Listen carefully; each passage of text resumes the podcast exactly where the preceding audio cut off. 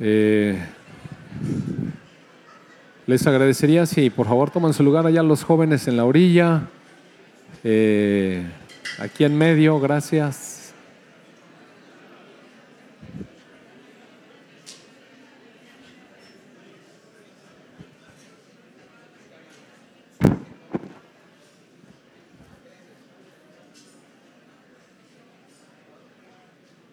Bueno.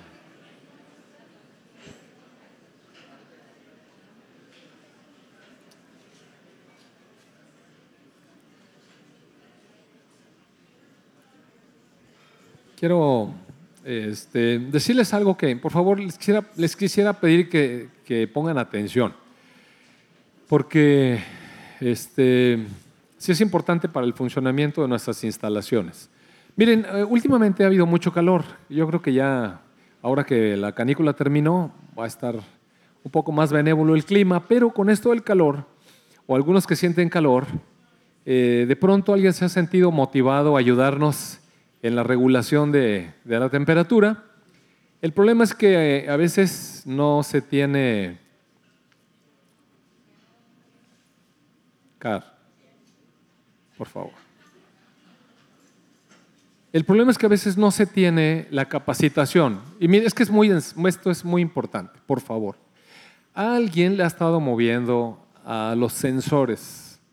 Entonces, no sé qué movieron y el asunto fue que se quedaron prendidos los motores todo, no sé cuánto tiempo y no nos habíamos dado cuenta hasta que llegó el recibo de la luz y llegó muchísimo más caro.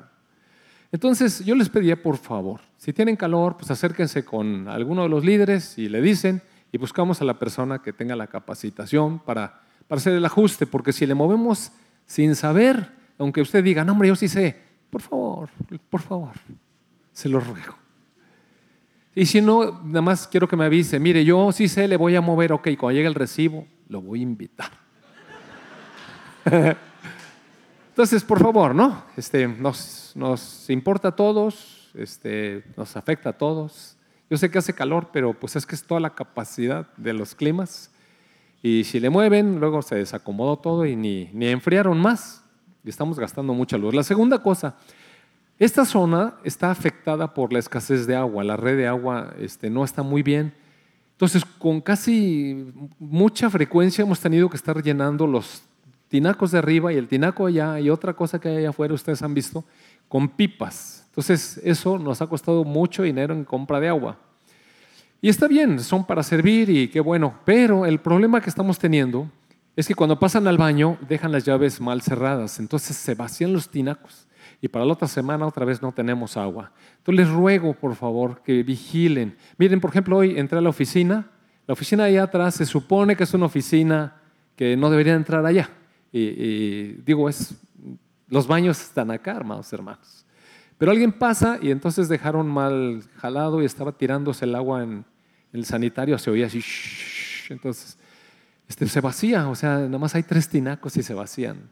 Nos afecta a todos, nos eh, importa a todos. Por favor, seamos cuidadosos, son nuestras instalaciones, sus instalaciones. Eh, les agradezco mucho la atención. Ah, ok, ahora sí, vamos a, orar. Amado Padre bueno, gracias Señor por tantas cosas que nos das. Tú eres nuestro proveedor, tú eres nuestra guía, tú eres nuestro sustento, tú sanas nuestras heridas, tú nos consuelas, tú nos fortaleces, tú nos capacitas, tú nos llamas Señor, tú nos habilitas para el servicio. Señor, pues por eso venimos a ti a escuchar tu palabra, a escuchar lo que tengas hoy para cada uno de nosotros en nuestros corazones, en el nombre de tu Hijo Jesús. Amén. Eh, este, este día, este, voy a arrimar tantito esto porque no me deja ver aquí de este lado. Gracias. Este día les pediría algo, mire, eh, la enseñanza, la enseñanza va a tener mucho mayor efecto si cada uno de nosotros se dispone a reflexionar. Eh, va a ser un llamado a la reflexión. Entonces yo le pediría, no le voy a estar diciendo, a levante la mano el que haga esto, oiga, levante la mano el que haga el otro, pero sí le pediría, por favor, que esté atento en su reflexión personal. Lo que el Señor va a hablar es muy personal, muy personal. Cada uno de ustedes va a saber cuando el Espíritu le esté diciendo, por aquí estás medio enredado en esto. Entonces, bueno, para no hacer señalamientos ni, ni hacer incómodo para nadie la, la presentación, pero sé atento, porque el Señor sí quiere hablarnos, sí quiere hablarnos. Yo he estado atento desde hace semanas a todo lo que el Señor me está mostrando con esto. Y mire, le quiero decir, para mi vida ha sido muy edificante. Es algo que, el Señor está trayendo fresco. A mí me ha servido mucho en mis luchas. En mis luchas, porque igual que ustedes, amados hermanos, tengo mis luchas. Entonces, eh, voy a pedirles que por favor abren su, su Biblia. Eh, Fabri, vamos a poner la nueva traducción viviente. Eh, en, la carta de Juan, en la primera carta de Juan, capítulo 2, verso 15. La semana pasada, usted recuerda que yo le comenté que había como que cierta contradicción entre el mensaje de Dios que nos dice no amen al mundo, pero luego en Juan 3 nos dice que Él de tal manera amó al mundo que dio a su Hijo. Y vimos todo, todo el mensaje de la semana pasada, cómo es que cómo es que eh, Dios ama al mundo para salvación, para restauración, para salvación y libertad. en ese sentido es que Dios ama al mundo, todo lo que Él creó. Pero hay un sistema maligno que el Señor Jesucristo vino a romper y a quebrar. Entonces el amor de Dios para el mundo tiene una connotación muy diferente que la de nosotros, porque el amor que nosotros tenemos para el mundo, mire, casi nunca es para, para tener salud, para tener una capacidad para libertar. Nosotros formábamos parte de ese mundo y fuimos salvados de él. Ahora, lo mejor que podemos hacer para el mundo es comunicar las buenas nuevas, como decía Víctor aquí. Hermoso es ver que los jóvenes entregan sus vidas a Cristo. Bueno, es hermoso ver cómo personas del mundo, privadas de su libertad, eh, que, que en Dios, una libertad para vida eterna, de repente son liberadas. Bueno, gracias a Dios. Pero este amor por el mundo del que se refiere aquí es por el sistema del cual hablé abundantemente la semana pasada y no voy a, incurrir en, repeticiones. Pero mire cómo dice la palabra. Para nosotros, para nosotros es no amen a este mundo ni las cosas que les ofrece. Y hay una razón, amados hermanos. Mire, la Biblia en realidad no es un libro que que nada más da normas de conducta, sino no es un código como la Constitución. Dios nos explica las razones. Y no siempre entendemos todo, no siempre comprendemos todo, pero mire, quiero que se fije, hace una semana le dije que, que cómo sabríamos que nosotros, nosotros tenemos el libro adecuado. Porque otras religiones pueden decir, es que nuestro libro, y otros pueden decir nuestro libro. Y a lo mejor el Islam puede decir el Corán es el buen libro. Y otros pueden decir este es el libro. ¿Cómo sabemos que este es el libro?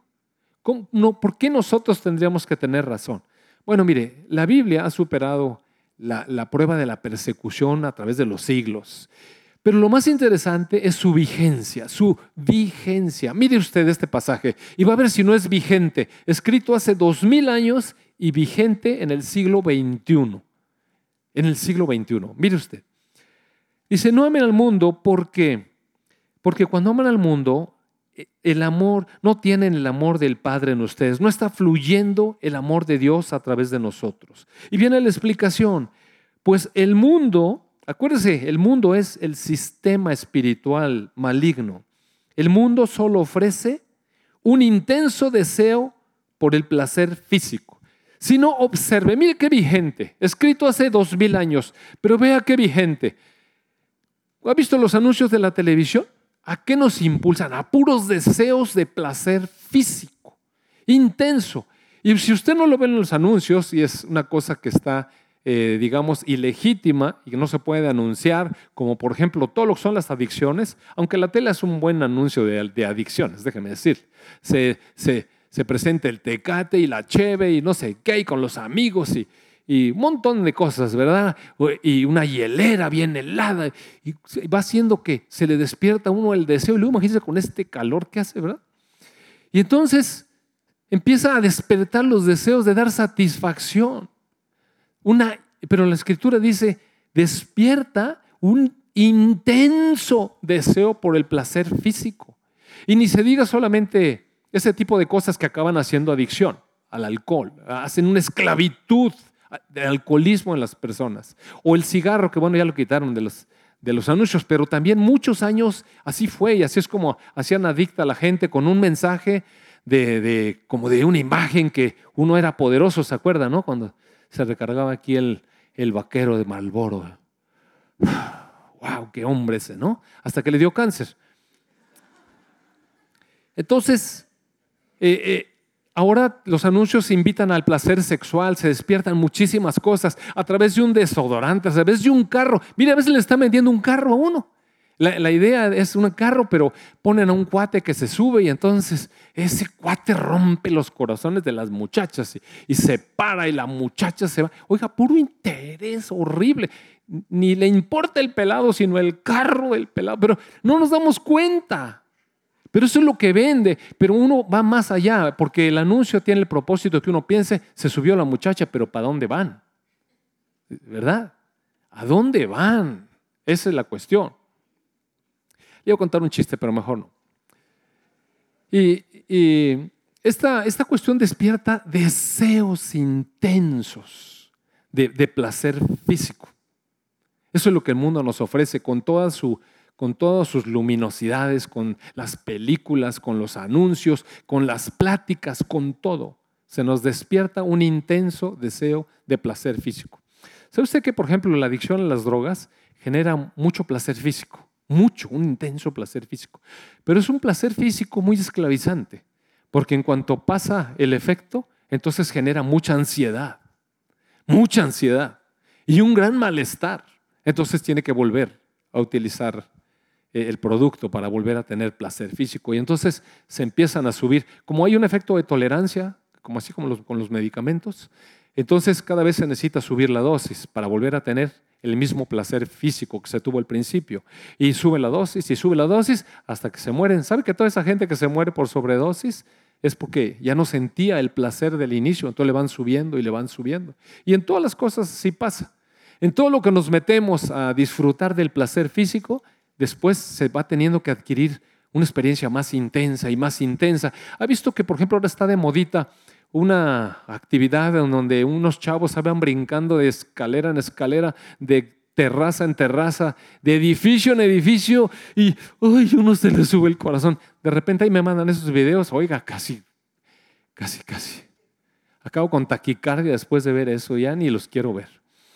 Pero cada vez los deportes extremos están más de moda. ¿Sabe por qué los deportes extremos están de moda? Porque generan esa, ese placer esas hormonas liberadas a todo lo que da. Entonces eso es lo que el mundo ofrece. Un deseo intenso, dice la palabra, por el placer físico. También el mundo nos ofrece un deseo insaciable por todo lo que vemos. Mire, todo se nos antoja. Todo se nos antoja. A donde vamos está lleno de aparadores y uno ve cantidad de ropa y de zapatos y de joyas y de cosas que deslumbran nuevos, nuevos eh, teléfonos con más modelos y las cajas del que se le pone al teléfono. Y oiga usted, cuántas cosas que, que pican a nuestros deseos. Mire, esto fue hace dos mil años, pero el hombre y la mujer se comportan exactamente igual. Los niños se portan igual. Deseos de todo lo que ve uno. Eh, los niños chiquitos, ¿sabe qué? Los niños chiquitos, uno los lleva a comprar un zapato y le dice que ese no quiere, que quiere el de la palomita, que quiere el de la acá, y que quiere el de la no sé qué M y no sé qué, puras cosas. Ellos quieren todo. Y cuando usted acaba de comprarle a un niño un juguete, ya quiere otro atrás. Y es el mundo de todos, mire, el mundo sabe por dónde pegarle al corazón de la gente. Entonces el mundo nos ofrece un intenso deseo por el placer físico, un deseo insaciable por todo lo que vemos y el orgullo de nuestros logros y posesiones. Eso es lo que el mundo ofrece. Eso es lo que el mundo ofrecía hace dos mil años. Eso es lo que el mundo ofrecía hace mil años. Y es lo que el mundo, con más intensidad, sigue ofreciendo en la actualidad. Y sigue picándonos de la misma manera. Entonces, eso es lo que, eso es lo que ofrece el mundo. Y la escritura nos dice, bueno, ¿ven todo eso? Ese intenso deseo por el placer físico, ese insaciable deseo por todo lo que vemos y ese orgullo que se levanta en el corazón por los logros y por las posesiones, bueno, nada de eso proviene del Padre, sino que viene del mundo. Y este mundo se acaba junto con todo lo que la gente tanto desea. Pero el que hace lo que a Dios le agrada, vivirá para siempre. Wow, amado hermano. Y aquí vemos una cuestión de vida. Ahora mira, hermano, no quiero, no quiero que nos equivoquemos. No crea que obtener un título universitario es una cuestión para despreciar, porque dice la escritura que no debemos de tener orgullo de nuestros logros. Entonces, total, papá, yo escuché una predicación y el pastor dijo allí que no es necesario que yo tenga este orgullo en mi corazón, así es que no voy a terminar la carrera. No, no. Eh. Estoy diciendo eso. Hay que terminar la carrera, mire, porque hay que estar preparados para después sostener una familia. Hay que estar preparados para conducir a nuestros hijos y modelarles. Hay que estar preparados en la vida. Lo que está diciendo es el orgullo que se levanta de eso. Le damos gracias a Dios que nos permitió estudiar. Le damos gracias a Dios que nos permitió alcanzar un nivel. Le damos gracias a Dios porque Él nos da la manera de llevar el pan a casa cada día. Le damos gracias a Dios por esa oportunidad. Pero no nos enorgullecemos ahora como si fuera nuestro logro. Es una oportunidad que Dios nos dio. Yo le quiero decir a los jóvenes, jóvenes, tienen que aprovechar todas las oportunidades de preparación, todas, todas, porque cada oportunidad que se abre, después Dios la puede utilizar más adelante para darnos entrada a lugares, accesar a cosas que de otra manera nunca hubiéramos, nunca hubiéramos accesado. Nunca. Nunca. En mi vida salieron muchas cosas que me dieron oportunidad de preparar en diferentes áreas que yo decía, bueno, ¿y para qué quiero esto, hombre? Ni para qué quiero hacer esto. Pero bueno, después las llevaba al Señor. Señor, ¿tú quieres que vaya y me prepare en esta cosa? Y más adelante, cuando lo hice, más adelante, años después, me di cuenta que por haber participado de ese seminario o, de ese diplomado, no sé qué, se abrieron otras puertas. Sí. Y así es como Dios nos va llevando. Hay que darle gracias a Dios por las oportunidades que nos da. Y hay que eh, estudiar y prepararse con las habilidades que Dios nos dio. Pero no nos enorgullecemos de eso. Entonces, no nos equivoquemos. No nos equivoquemos. No quiere decir que, Señor, pues tú ya estás diciendo que todo lo que vemos despierta un deseo insaciable, entonces le voy a quitar el carro a mi esposa, porque yo veo que yo veo que ya se está yendo hacia el mundo, Señor, y la voy a ayudar. No, no, no está diciendo eso. Lo que, sí, sí, se, entiende, ¿verdad? Entonces reflexione. Ahora mire, reflexione. Reflexione. Cada uno en nuestro interior pensemos. Cuando me expongo al mundo, al sistema, ¿qué tanto está despertando ese intenso deseo de placer físico en mi corazón? ¿Qué tanto me sacude? ¿Qué tanto? Y piénselo bien, porque quiero decirle, esto es para delante de Dios. Y va a ver cómo hay cosas en su vida que usted está sacudido para darse ese placer físico. Cada quien tenemos nuestras debilidades, cada uno. ¿Cuántos de nosotros de repente vemos cosas y se nos siguen antojando, pero con un deseo que, que no es solamente cubrir una necesidad, sino una necesidad de tener la cosa? como codicia, pues. ¿Y cuántos de nosotros, así con nuestra cara de santos en la iglesia, hermano, si vieras que en este puesto que me dieron ahora, hermanos, con toda humildad me siento tan orgulloso. ¿No? Entonces, si se levantan cosas, mire, se levantan cosas en nuestros corazones. Se levantan cosas. Entonces, si sabemos que estamos expuestos a esto, que estamos ah, provocados por esto, necesitamos atenderlo. Y sabe una cosa, eh, desde tiempos antiguos siempre ha habido personas que han querido sacudirse de estas cosas. Y en el tiempo de Pablo,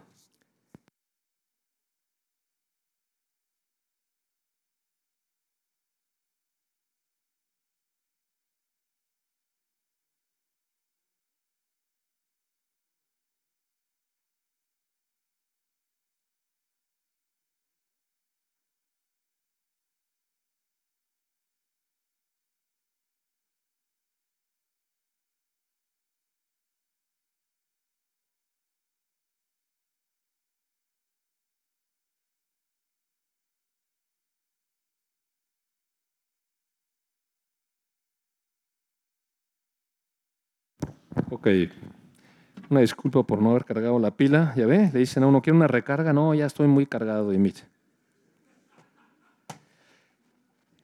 Ok, entonces eh, en el tiempo de Pablo, algunas personas, porque mire, siempre en el fondo de nuestro corazón, un poco una conciencia que tenemos allá en lo recóndito, aún, aún sin ser creyentes, hay cosas que nos molestan de nuestra vida, cosas que sabemos que están mal, cosas de las que quisiéramos despojarnos porque no nos sentimos libres. Y la verdad es que nos queremos sentir libres. Entonces hacemos esfuerzos para quitarnos esas cuestiones.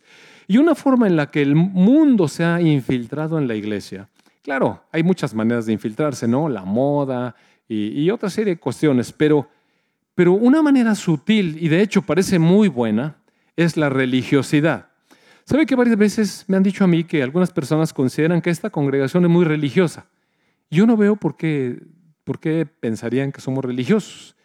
Quizás porque, porque a lo mejor no hemos concedido cosas que la palabra, a la que la palabra se opone y no las vamos a conceder. No las vamos a conceder. Por ejemplo, eh, eh, si la escritura nos dice que los matrimonios deben estar juntos y eso nosotros promovemos la unidad en la relación matrimonial. Y hay casos especiales en los que hay que atender, sí es verdad eso, pero en general promovemos eso porque la palabra dice y muchas cosas que dice la palabra. Pero una cosa es que una cosa es que nos apeguemos a la palabra, que amemos la palabra, que queramos sujetarnos al deseo de Dios en nuestro corazón. Y otra cosa muy diferente es que seamos religiosos. Y le voy a enseñar por qué. Mire, en el capítulo 2 de la carta a Colosenses, en el verso 16, esto es religiosidad y esto se había infiltrado en la iglesia. Mire, fíjese bien lo que es religiosidad.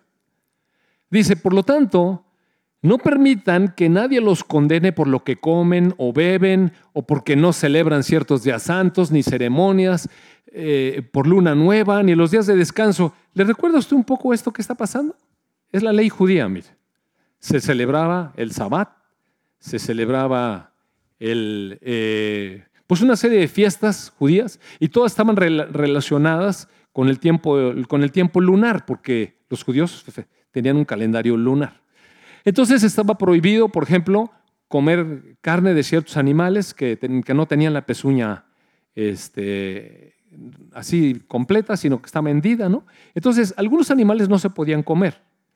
Si yo prohibiera aquí, por ejemplo, o si nosotros como grupo promoviéramos que no estén comiendo carne de tales y tales animales y, no coman mariscos y no sé qué, eso, para poder agradar a Dios, sería religioso, mire. Eso es religioso. O si alguna persona dice, ¿sabes qué? Yo tengo libertad. Yo tengo una libertad en el Señor. Eh, y me puedo tomar una copa de vino en mi casa y no tengo ningún problema con el vino.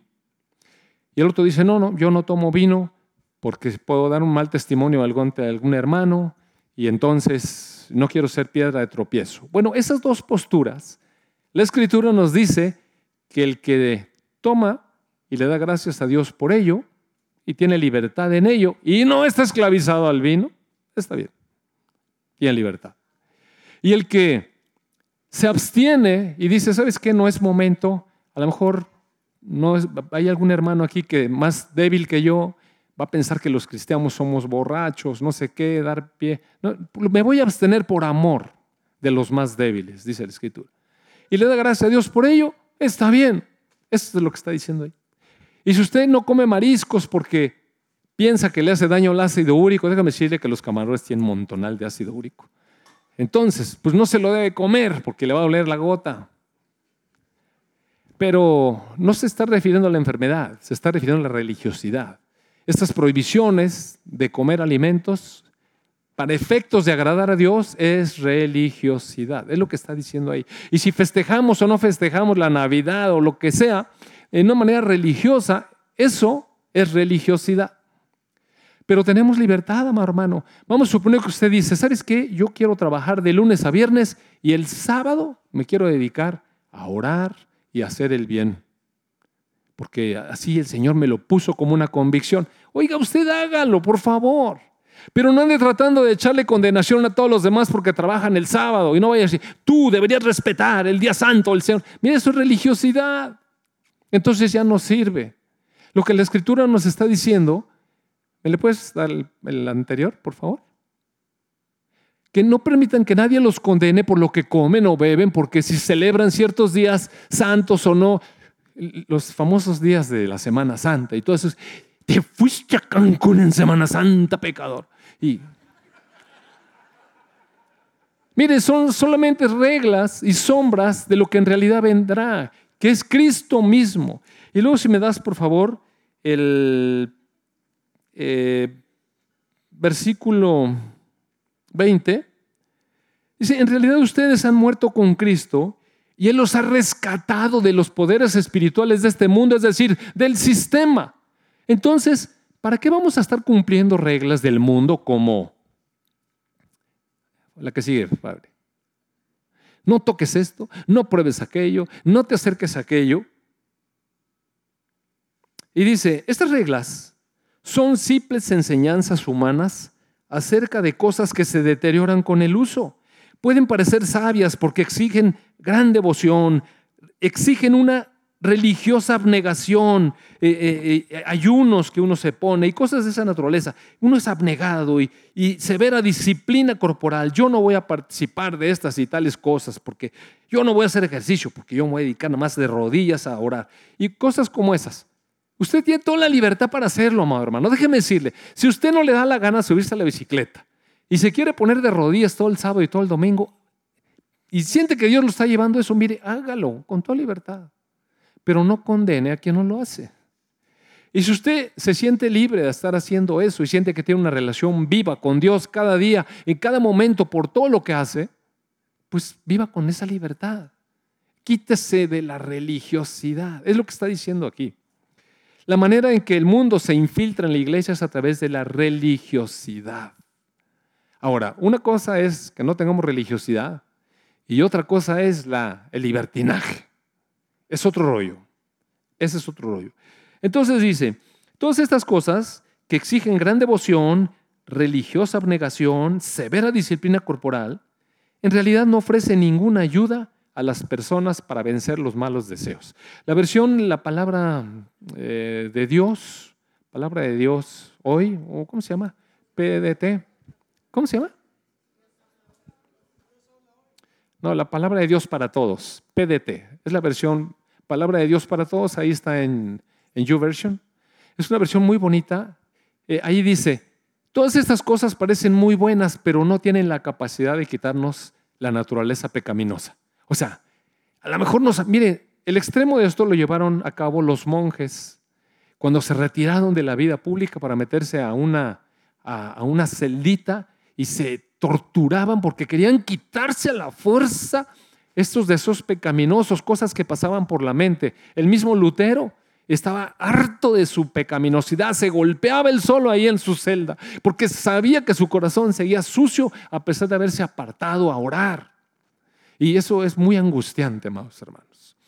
Aquí la cosa es, sin caer en religiosidad y sabiendo que estamos expuestos a la influencia del mundo, a los deseos de la carne, a nuestras debilidades, personales, al enemigo que nos quiere hacer tropezar, ¿qué vamos a hacer entonces? ¿Cómo podemos tener una vida recta delante de Dios sin entrar en religiosidad, pero viviendo libres para hacer la voluntad de Dios? Mire, si me acompaña atrás otra vez, donde estábamos en la primera carta de Juan, eh, capítulo 2, verso 15, ¿se acuerdan? El mundo ofrece todas estas cosas. El intenso deseo por el placer físico, el deseo insaciable por todo lo que vemos y el orgullo de nuestros logros y de nuestras posesiones. Y nada de esto proviene del Padre. Estas cosas vienen del mundo. Y este mundo se acaba con todo lo que la gente tanto desea.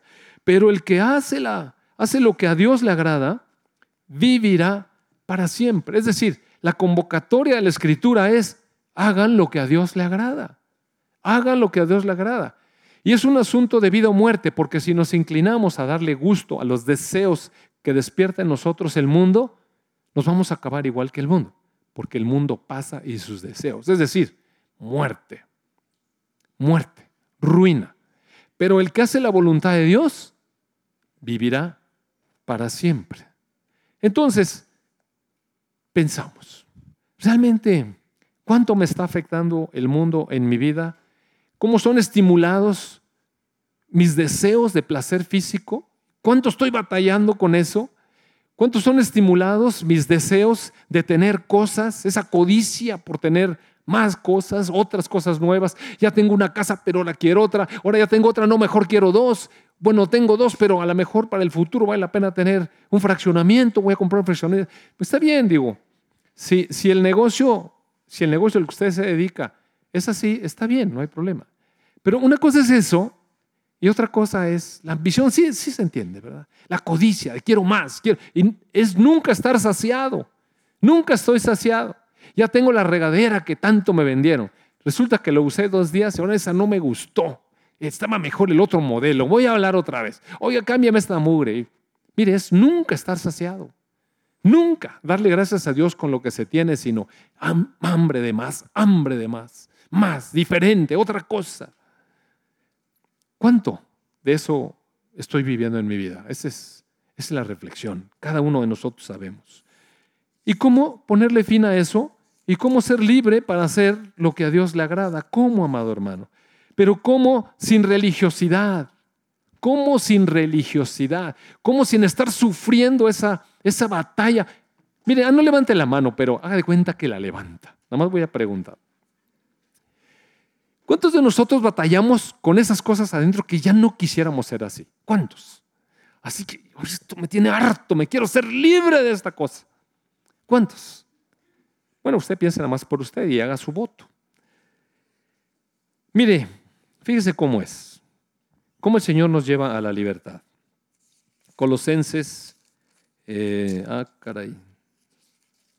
Colosenses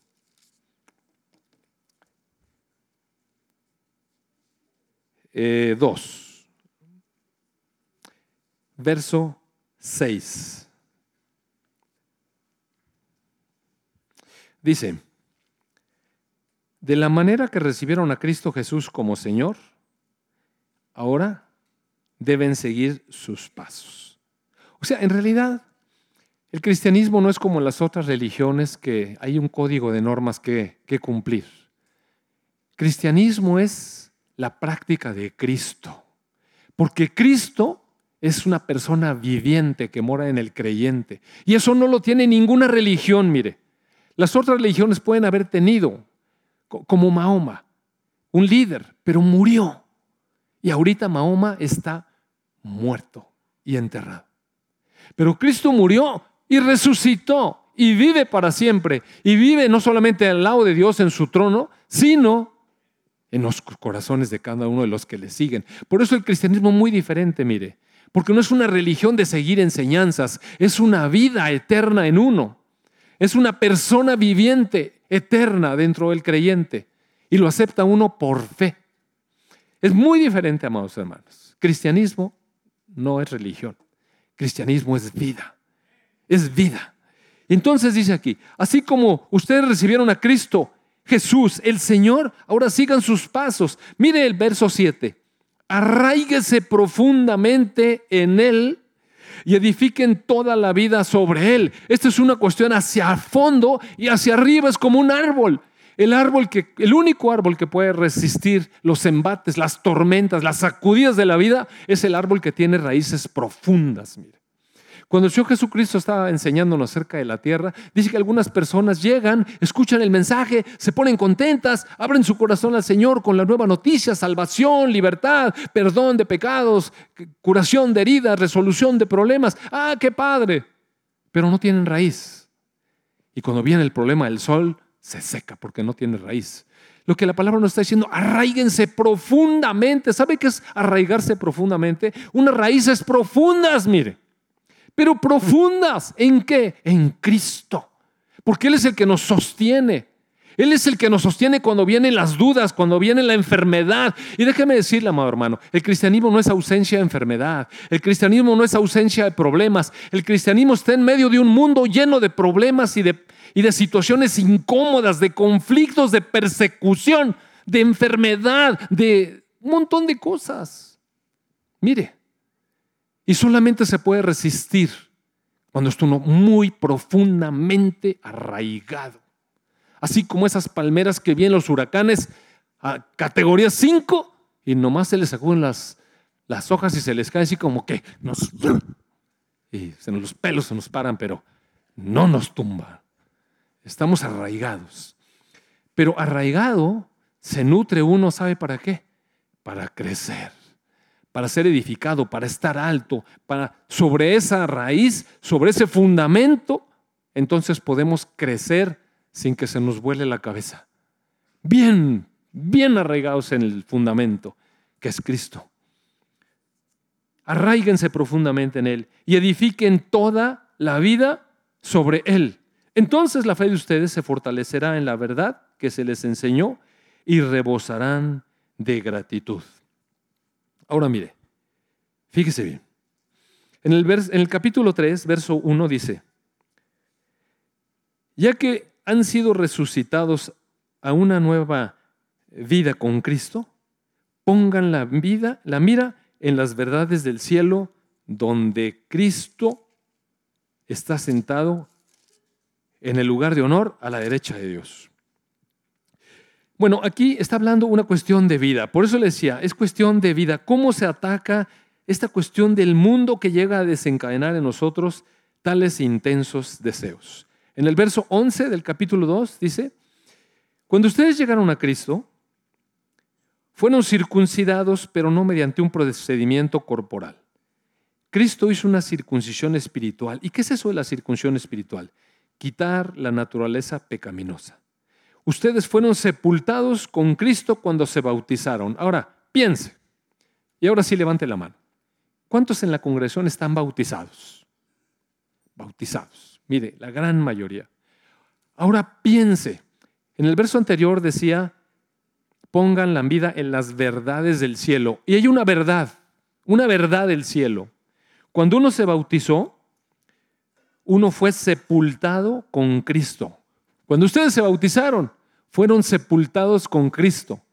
Y con Él también fueron resucitados para vivir una vida nueva. Estamos llamados a tener una vida diferente que la que teníamos. ¿Debido a qué?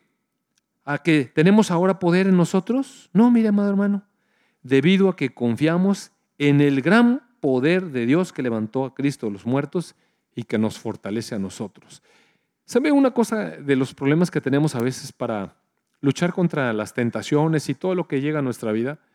Y se lo quiero decir por experiencia personal. Es que a veces luchamos en nuestras propias fuerzas.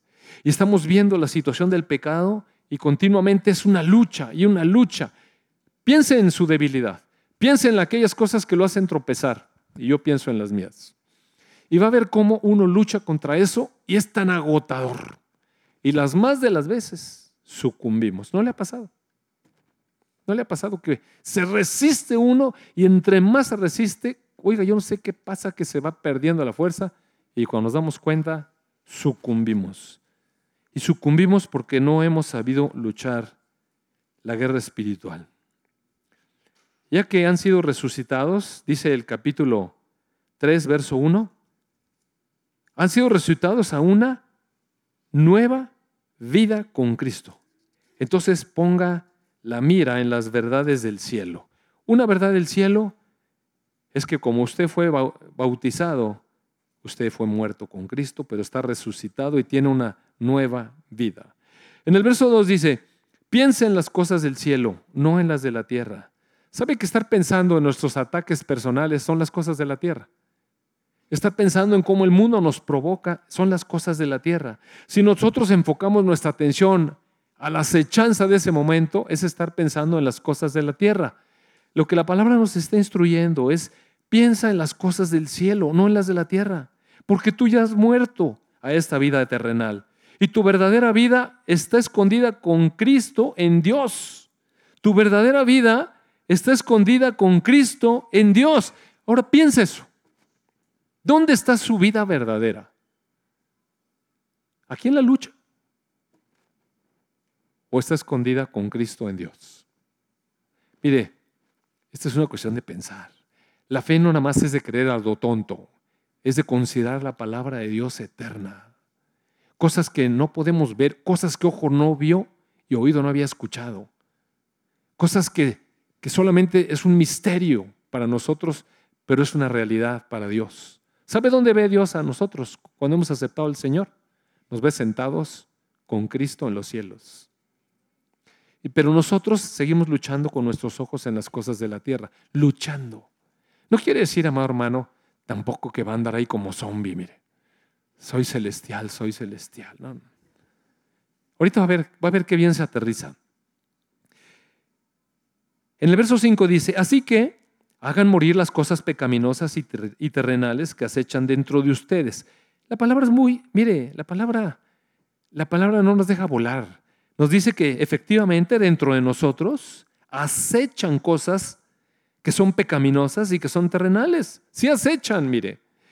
Y Pablo nos dice que no tengamos nada que ver con inmoralidad sexual, con impureza, con bajas pasiones y malos deseos, que son todas esas cosas que despiertan los intensos deseos de placer físico. ¿Verdad que están ahí? No sean avaros, porque la persona avara es idólatra. Y bueno, entonces aquí está el desear y codiciar más, esos deseos insaciables que nunca se terminan, y también lo orgulloso que nos hace sentir tener cosas y alcanzar logros. Bueno, esas son las cosas que necesitamos eliminar. Entonces en el verso 7 dice, ustedes solían hacer estas cosas cuando su vida aún formaba parte de este mundo, este mundo, este sistema maligno. Pero ahora, amados hermanos, es momento no solamente de eliminar esas cosas, es momento ya también de eliminar el enojo. Y piense, piense, ¿se enoja? Qué bueno. Como dijo Saúl, el único enojón aquí soy yo. La o sea, el enojo desmedido, ya cuando yo uno perdió los, los cabales y tenía furia. O el comportamiento malicioso, es decir, ya la maldad, cuando uno quiere obrar con maldad. O levantar mentira en contra de otro. Usar lenguaje sucio, mentir.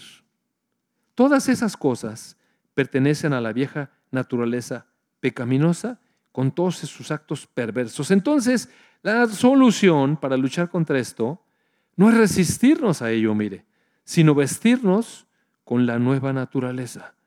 Y van a renovarnos, esa nueva naturaleza nos renueva a medida que conocemos más al Creador y nos parecemos más a Él. Entonces la lucha espiritual no es resistir la tentación, sino parecernos a Dios. Mire, fíjese bien, porque este concepto, este concepto le va a poder hacer Esther un victorioso sobre sus tentaciones o seguir derrotado luchando en contra de las tentaciones. Dice, eh, si ustedes se ponen su nueva naturaleza y viven en ella, se arraigan en Cristo y crecen y se edifican en Él, entonces se renovarán aprendiendo a conocer a su Creador y pareciéndose más a Él. En esta nueva vida, la verdad no importa si uno es judío o si es gentil, si está circuncidado o si no está circuncidado, si es culto o no es culto, si es incivilizado o si es esclavo, si es, si es, un, si es usted eh, el gerente de la empresa o si es usted el empleado de la más baja categoría, no importa nada de eso. Lo único que importa es Cristo y Él vive en todos nosotros. La semana pasada que prediqué, alguien se acercó conmigo y me dijo, oye, no sé si te está entendiendo la gente lo que estás predicando. Pues no sé por qué. Yo pienso que la gente se está entendiendo el mensaje, tanto que pasaron a recibir al Señor unas personas. Entonces, algo les alcanzó. No importa, mire, el nivel de cultura. No importa lo preparado que uno esté, no importa. Teniendo a Cristo en el corazón, hay una sabiduría sobrenatural que no tiene que ver con hablar de cosas. Es verdad, es verdad que si uno lee cosas, pues tiene más con de qué platicar.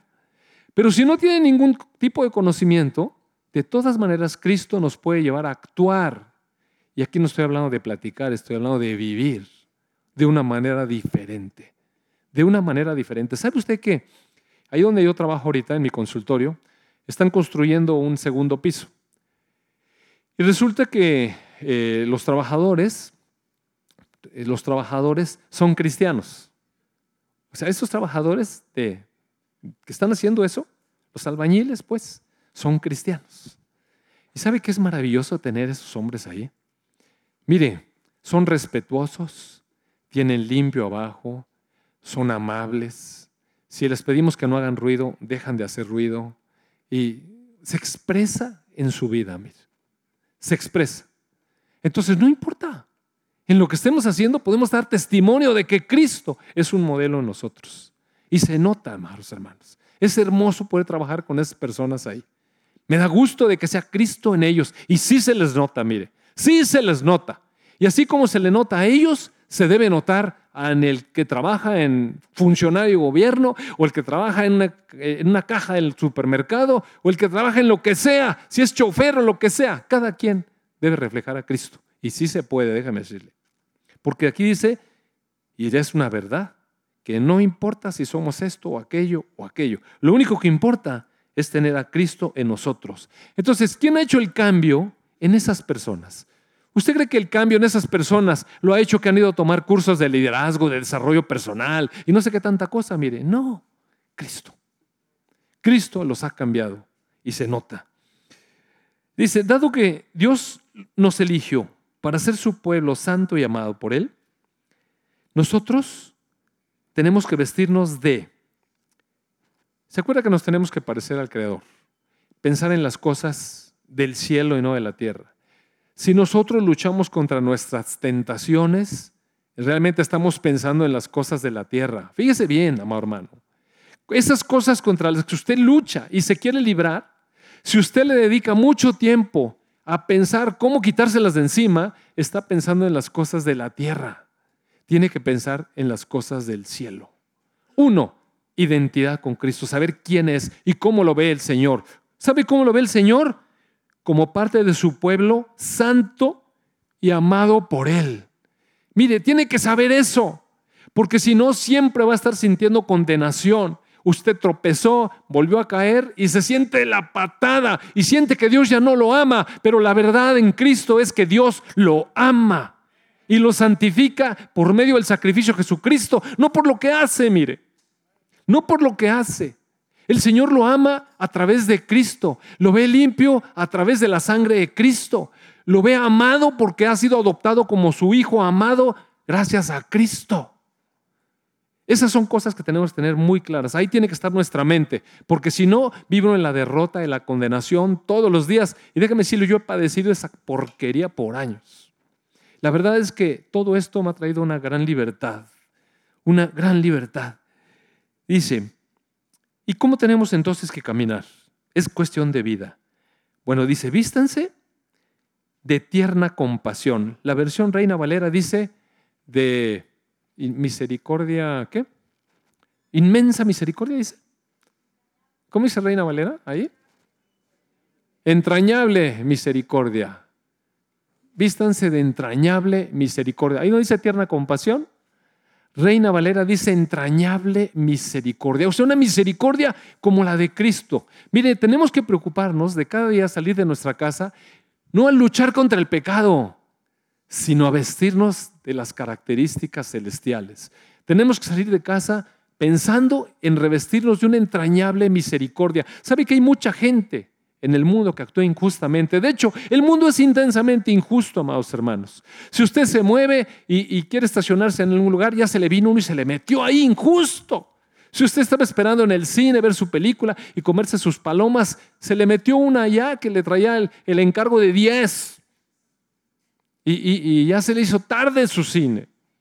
Y entonces usted se enoja porque no es justo. El mundo es injusto, ¿sabe? Uno hace cosas correctas y el mundo no le paga con justicia. El mundo es injusto, amado hermano. Entonces, eh, vístase de entrañable misericordia. Mire, esa gente que es injusta está lejos de la voluntad de Dios, está lejos de conocer a Dios, por eso es injusta. Por eso es como es. Quizás tenga un montón de heridas de su infancia, quizás tenga un montón de problemas en su matrimonio. Ayer mi esposa y yo estábamos en el, fuimos a desayunar un ratito juntos y yo la estaba viendo. No tenía ojos más que para ella. Entonces vino la mesera y nos sirvió café y me dijo a mi esposa, ¿te diste cuenta que la señorita no sonríe? Dije, no, mi amor, yo no volteo, yo no volteo para ni en otro lado. Pero luego ya me le quedé viendo. ¿Y sabe qué? No, no sonreía. Llegaba y nos servía así. Así parecía coronel del ejército, ¿no? Entonces, yo dije, ¿por qué? platicamos, ¿sabes qué? A veces las personas no sabemos, quizás se peleó con su esposo en la mañana, quizás tiene un hijo enfermo, quizás está pasando un problema económico bien grave, pues no sabemos, vino a trabajar, pero no sabemos. Entonces le dije, pero ahorita vas a sonreír, Entonces llegó al ratito, ¿te acuerdas? Y que le empiezo a poner y yo me le quedé viendo el agua. No, de verdad. ¿Y sabe qué? Me devolvió la sonrisa. Y entonces ya todas las veces que venía, y mi esposa, oye, pon atención. no, no, pero sí le sonreí varias veces. ¿No es cierto? Y entonces dejé de ver a la mesera y me puse a atender mis asuntos. Pero entrañable misericordia es considerar a las personas. A veces traen un mal día. Mire, Jesús era misericordioso. Jesús era misericordioso. Y, dice, vístanse de esa entrañable misericordia, de benignidad. ¿Sabe qué significa la palabra benignidad? Ahí lo tradujeron como bondad, pero en la Reina Valera dice benignidad. ¿Sabe qué significa? La palabra benignidad viene de una etimología de dos palabras. Dice bene, que es bueno, o sea, ser bueno, y ahí lo tradujeron como bueno, pero, pero benignidad tiene otra, otra palabrita, otro componente que es, que es de, de genu, como, como génesis, como creación. Es creados para lo bueno. ¡Wow! ¡Qué padre, ¿verdad? Por eso Dios nos dice, sean benignos. Y el mundo no puede ser benigno, mire, porque el mundo no fue creado para... Bueno, sí fue creado para lo bueno, pero está todo extraviado. Pero nosotros que tenemos una nueva vida, esta vida fue creada para lo bueno. Entonces, podemos ser benignos. Y lo que nos podemos proponer al salir de la cama es ser benigno. Eh, eh, disponer mi corazón para las cosas buenas que Dios preparó de antemano. Humildad. ¿Sabe qué? Tenemos que disponer nuestro corazón a la humildad. Y cada vez que alguien nos hace algo y, nos sentimos, es que, la verdad, mire, cuando usted se siente amado hermano, le voy a decir lo que pasa en el fondo. Mire, eh, la psiquiatría es así, la psicología. Cuando uno se siente es porque uno se siente más alto que el otro, o al menos se sienta al nivel, siente que debe ser tratado de una manera y no me dieron mi lugar. Entonces está uno un poco sentido. La persona sentida y que siempre, es que yo, mire, tiene un ego de este tamaño, una pelota insaciable, que siente que el mundo debería estar a sus pies casi, casi haciéndole así, para que pudiera sentirse un poco bien. Amado, no, no nos debemos de sentir, amados hermanos. Podemos Podemos vestirnos de misericordia y de humildad. Y sabe que cuando somos humildes nada nos afecta, mire, nada nos afecta. Cuando somos humildes no nos afecta nada.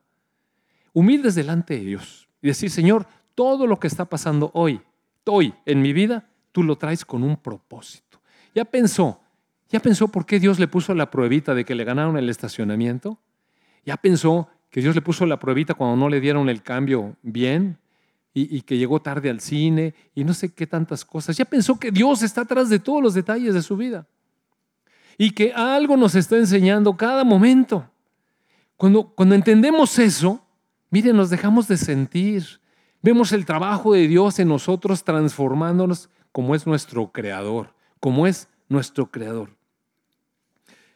Eh, gentileza, paciencia. Amado hermano, si usted le pide paciencia a Dios, prepárese. Prepárese. Señor, es que no tengo paciencia, dame paciencia. Yo antes pedía así, pero luego me arrepentí. Porque venían unas pruebonas. Es que cómo se va a desarrollar paciencia. ¿Verdad? Entonces llegan las pruebas. Pero si me revisto de paciencia, si me revisto de gentileza, Perdón, es que me acordé ahorita que de repente me desespera mi computadora y no le tengo paciencia. Pero como es una maquinilla, este, recuerden, recuerden, mire, fíjese este. recuerden que el Señor los perdonó a ustedes. Así que, pues saben perdonar a los otros. Eso es revestirse, eso es revestirse. Eso es estar pensando en las cosas de los cielos.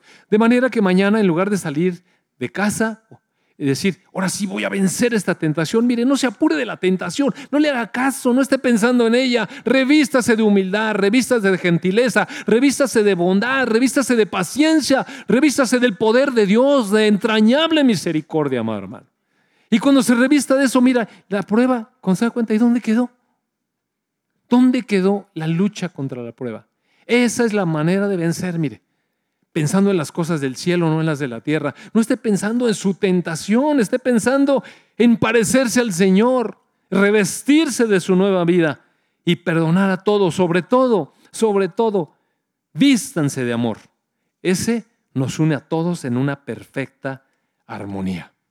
¿Sabe? Van a ser puestos a prueba, yo le quiero decir, de una vez les quiero profetizar. Este consejo de jóvenes allá, que les acabo de presentar aquí, va a ser puesto a prueba como no tienen una idea. Yo les quiero decir, van a ser puestos a prueba como no tienen una idea, porque a pesar de que yo veo personas habilidosas, veo hermanos con liderazgo, veo gente creativa, júntelos. Y va a ver lo complicado que es. Complicado. El trabajo en el consejo es un rendir continuamente cosas. Yo quisiera que fueran de otra manera, pero eso me da balance, me pone humilde, me da sencillez, me hace paciente, me hace benigno, me hace misericordioso. Ese. ¿Y sabe cómo se logra eso? Con amor. Necesitamos amar, amar.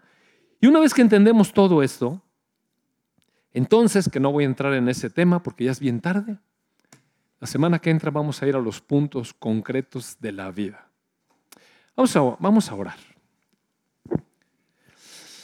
Amado Padre, te damos gracias porque en tu corazón, Señor, está sanarnos y liberarnos y enseñarnos a caminar en tu libertad, en tu poder, en tus victorias. Señor, gracias por levantar nuestro rostro y que pensemos en las cosas del cielo, en cómo llenarnos de ti, en cómo saturarnos de tu vida, Señor Jesucristo, y no estar pensando en las cosas de la tierra, esas cosas que atraen nuestros sentidos, despiertan deseos que van en contra de tu voluntad.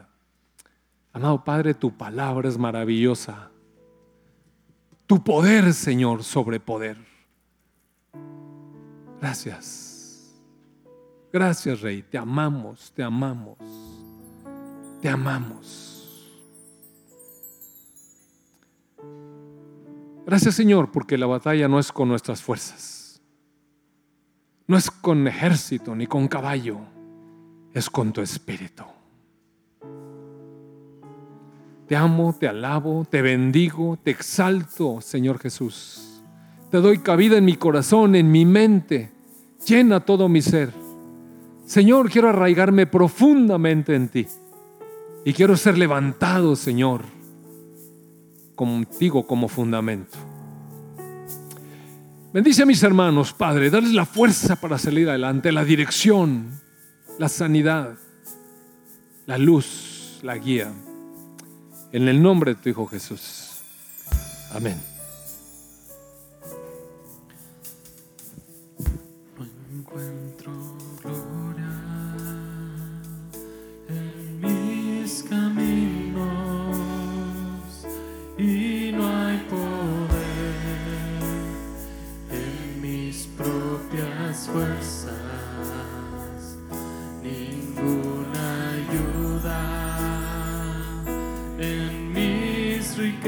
Yo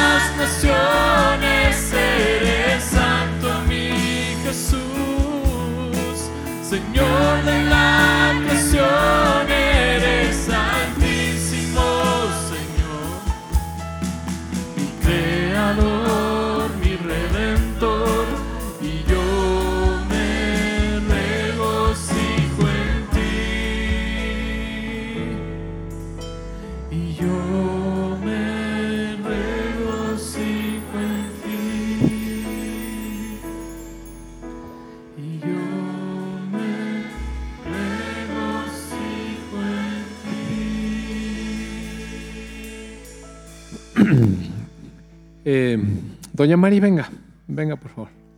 Pásame a Doña Mari, dígale que venga. ¿E- ¿Ella es Doña Mari, que está enfermo su esposo? ¿Es su esposo que está enfermo? ¿O quién le pasó este, este papelito? ¿Sí es ella? Entonces, ¿pueden ayudar al Señor a venir para acá? Este, ah, no, ahí, ahí, ahí, porque no suba, no suba. Aquí. Sí, ahorita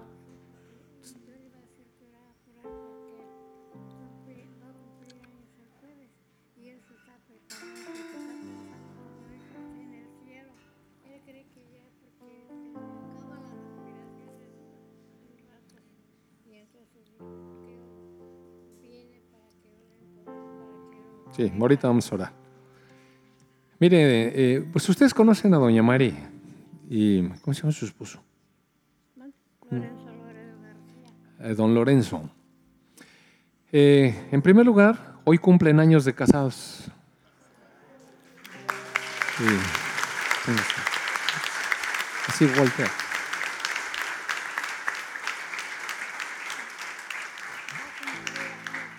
En segundo lugar, me dice doña Mari que el jueves cumple años. Y ha estado enfermo.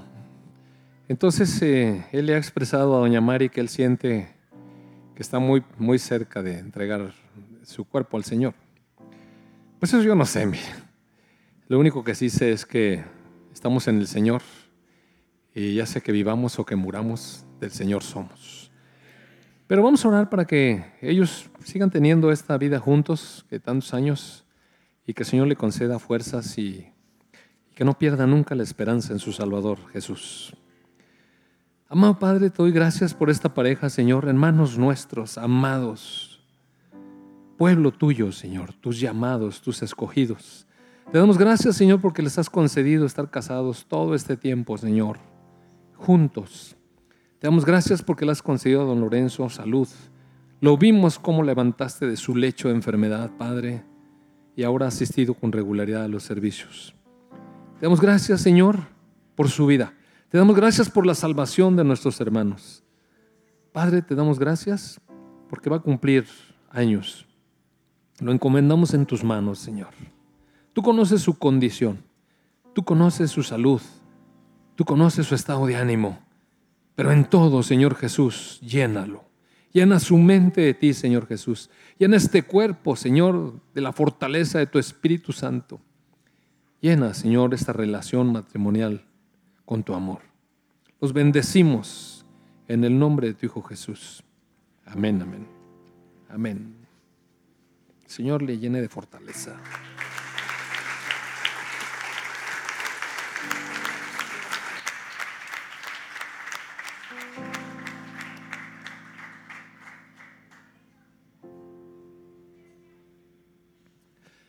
Muy bien, amados hermanos. Oye, qué bueno que podemos hablar unos por otros, ¿no?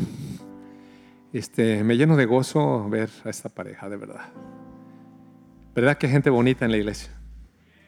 Dios le bendiga, tenga bonita semana, disfrute, arraigues en el Señor. Amén.